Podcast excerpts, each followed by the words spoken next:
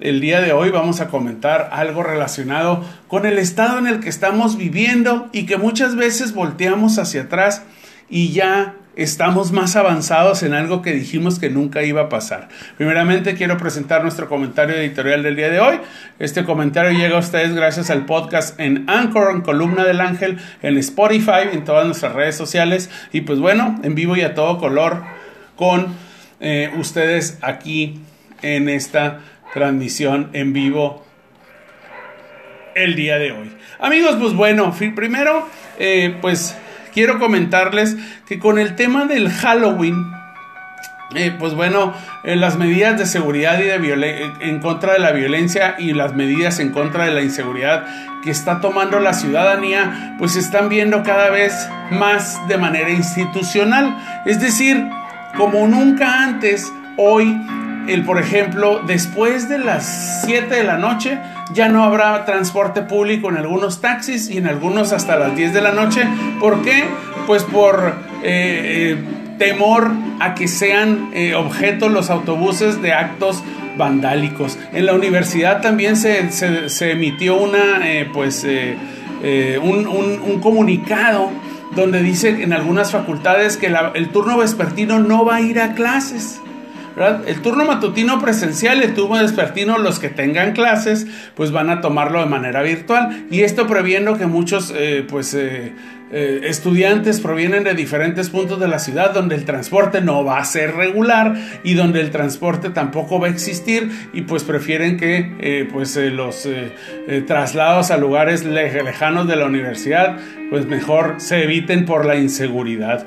Halloween sin transporte, universidades sin clases y algunas escuelas suspendieron, pues aparte del puente, pues también para evitar disturbios y para evitar ataques. Antes eran ataques a huevazos, ¿verdad? Ustedes pasaban por algún carro, por alguna colonia, alguna calle por donde su carro veía, iba transitando y pues les llovían huevos, ¿verdad? Y pues bueno, ¿cuánto, cuánto, ¿cuándo íbamos a pensar que la misma sociedad imponga sus toques de queda para no salir afectados por la violencia?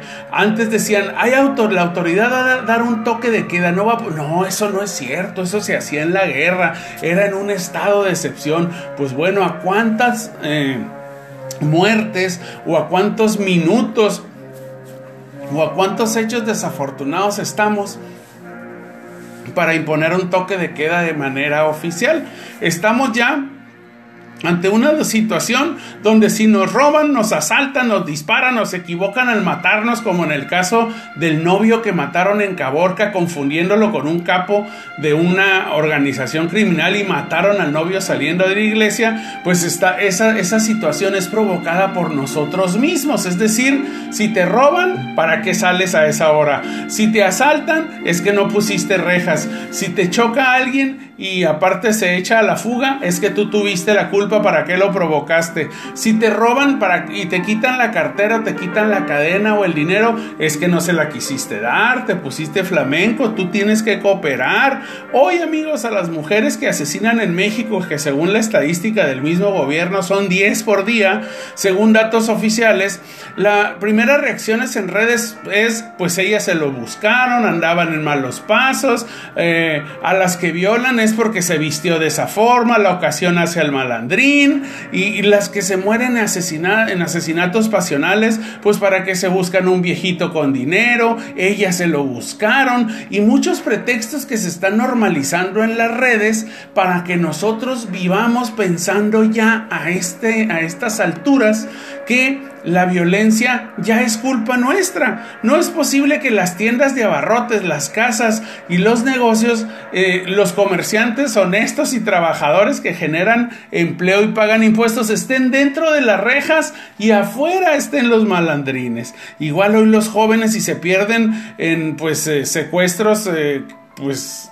desapariciones forzadas, como se le llama ahora, pues es que andaba en malos pasos, es que se juntaba con malandrines, es que era un morro cricoso y es que, pues, eh, es decir, una serie de adjetivos que nosotros les ponemos para normalizar la violencia. El día de ayer, amigos, lamentablemente fallece una persona asesinada, bueno, dos personas, en un Uber, ¿verdad? Eh, fallecen en la glorieta Cuauhtémoc. Hágame usted el favor a las cuatro y media de la tarde, cuando hay más gente en la zona del río, ahí en la glorieta. Y, y lo peor, duraron media hora o cuarenta y cinco minutos en llegar las autoridades y la ambulancia.